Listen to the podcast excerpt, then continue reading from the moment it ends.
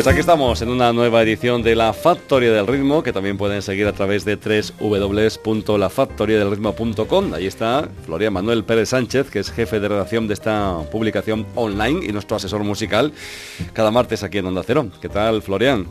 Pues muy bien. ¿Eh? ¿Viene el fin de semana? Bien, bien, bien. Para no quejarse, ¿no? bueno, vamos a hablar hoy de un curioso instrumento. Hoy dedicamos el programa al arpa, uno de los instrumentos de orígenes más remotos y que durante muchos y muchos siglos fue uno de los más importantes y utilizados. Hoy en día ya no es tan popular, pero se sigue pudiendo disfrutar de él en música clásica, new age, jazz, incluso en discos de heavy metal, que eso sí que me llama la atención. Bueno, el arpa es un instrumento muy antiguo, como decíamos.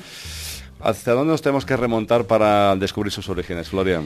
Bueno, pues a miles de años antes del nacimiento de Cristo. De hecho, los expertos dicen eh, ya en Mesopotamia se han encontrado yacimientos restos de, cosas que parecen arpas y están datados en el año 3500 antes de Cristo, es muchísimo tiempo. Y luego además también se han encontrado pues en la antigua Persia, en el año 500 antes de Cristo y también en Egipto pues instrumentos en esencia ya eran arpas. Y además parece ser es el primer instrumento que se cita en las Sagradas Escrituras. Bueno, eh, tenemos que bajar, por ejemplo, si hablamos de la etapa medieval, ahí también eh, se llamaba diatónica. Sí, bueno, lo que sucede es, digamos, eh, eh, se han encontrado eh, instrumentos, parecen arpas cuando de verdad empieza a obrar un aspecto y una, y una forma, y una forma de construirse similar a la actual, es en la Edad Media. En el momento eran arpas y se llaman diatónicas porque eran capaces solo de, representar un subconjunto de las notas posibles. Y a partir del siglo XVI se empieza a evolucionar de forma progresiva, cada vez se hacen mejores, los luthiers se especializan en ello. En el año 17 hay un luthier, un luthier luthier de, de Bavaria eh, empieza a incorporar pedales. Y es en el año 1811 cuando un, un creador de instrumentos afincado en Francia, pero de origen alemán, que se llamaba Sebastian Erard, pues construyó el primer arpa, digamos ya, ya moderno, de forma que las actuales se basan en su construcción. Y este hombre era alguien muy importante en la época, porque era un constructor de, pianos, eh, digamos, en plan industrial, los vendía a todo el mundo y además eh, logró avanzar en el arpa. Bueno, pues vamos a, ver cómo suena esta música de la que estamos hoy hablando en la Factoría del Ritmo, que has elegido para la primera toma de contacto auditiva. Pues vamos a escuchar a Alice Train, que es una, una multiinstrumentista de jazz, eh, su especialidad en el arpa, y le vamos a escuchar pues un tema que se llama Blue Nile. Suena así.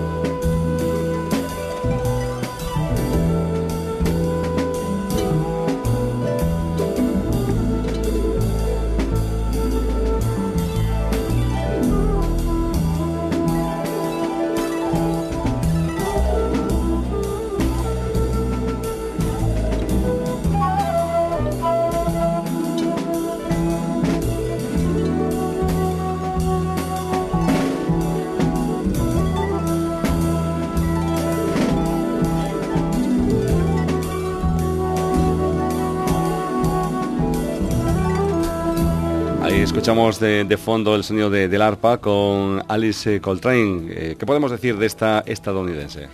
Bueno, pues para muchos es conocida por ser la, la mujer de, de John Coltrane, un grandísimo músico de jazz, pero bueno, ella es una música excepcional, tanto antes de, casarse con él, porque ya desde niña fue una niña prodigio, y además aprendió a, tocar el piano, el órgano, el arpa, todos esos instrumentos los ha desarrollado a lo largo de su carrera, además es compositora, y una vez falleció su marido a finales de los años 70, pues decidió continuar con ese nombre, de Alice Coltrane, pero sigue con su carrera pues hasta, eh, hasta falleció en el año 2007, y tiene una extensísima carrera de, discos de jazz, muy influidos por el mundo oriental, por el hinduismo, y muchos de ellos utiliza el arpa.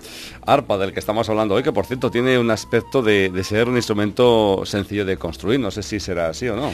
Bueno, pues tiene un poco ese aspecto, porque tenemos muchas veces el recuerdo cuando les vemos, lo vemos en algunas películas, sobre todo de, Grecia, estas cosas, ¿no?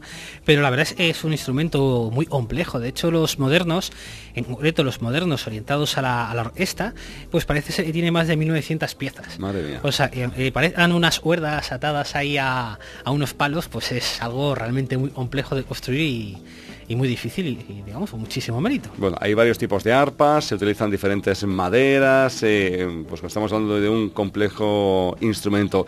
Eh, eh, resultará muy caro, claro.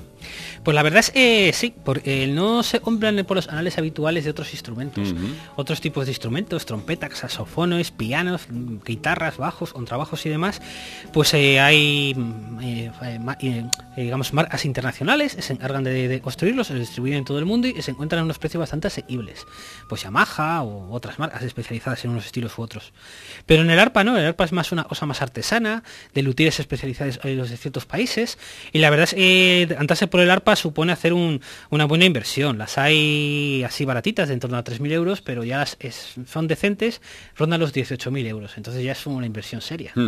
y tan seria, ¿eh? bueno, es un instrumento que recordamos de películas, tal vez de música clásica, pero que también eh, ha participado ¿eh? y ha sacado también su música en música moderna, ¿no? O sea que también está ahí el arpa. Pues sí, la verdad es que todo lo recordamos de diversos estilos de la música clásica, de la ópera, de los ballets, de la música de cámara, pero bueno, se ha utilizado en jazz, como el ejemplo que hemos escuchado.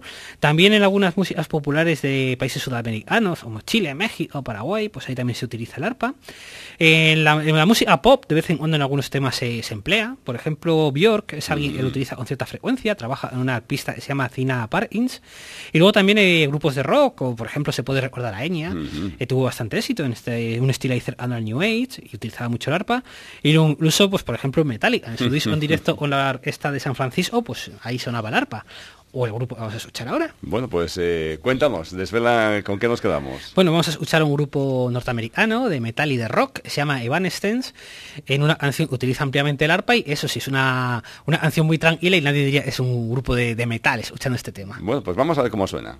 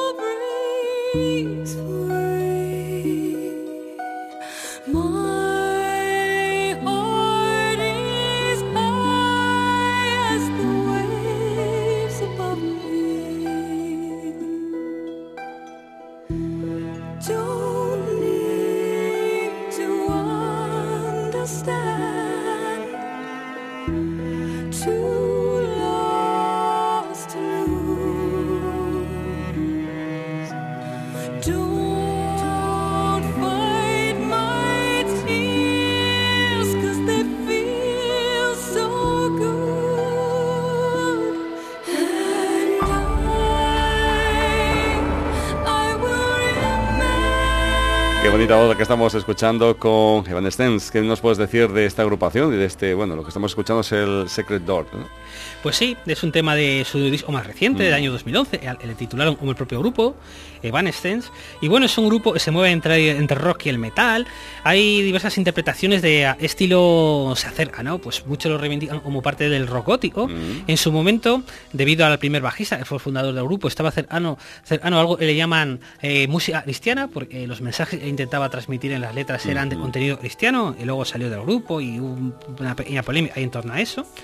Y bueno, la verdad es que eh, tienen tres discos publicados y tienen bastante éxito. Tres discos en estudio, algunos en directo, algunos EPs y tienen bastante éxito pues en todo el mundo. Bueno, por cierto, si alguno de nuestros oyentes después de escuchar este programa se le antoja estudiar al Alpa, lo va a tener complicado, va a tener que cargar con él fuera de Cantabria, ¿no? Pues sí, la verdad es que he estado investigando a ver si había alguna forma de estudiar arpa en Cantabria, en los alrededores, y yo no he sido capaz de encontrarlo. No sé si algún profesor privado o alguna cosa, pero está muy complicado, muy difícil. Y para cerrar, ¿alguna recomendación musical especial, Florian? Bueno, pues básicamente de subir a un par de arpistas españoles.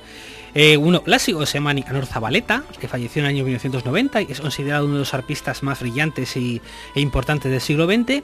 Y luego una persona que sigue en viva, sigue en, activo y viva, se llama María Rosa Albo Manzano.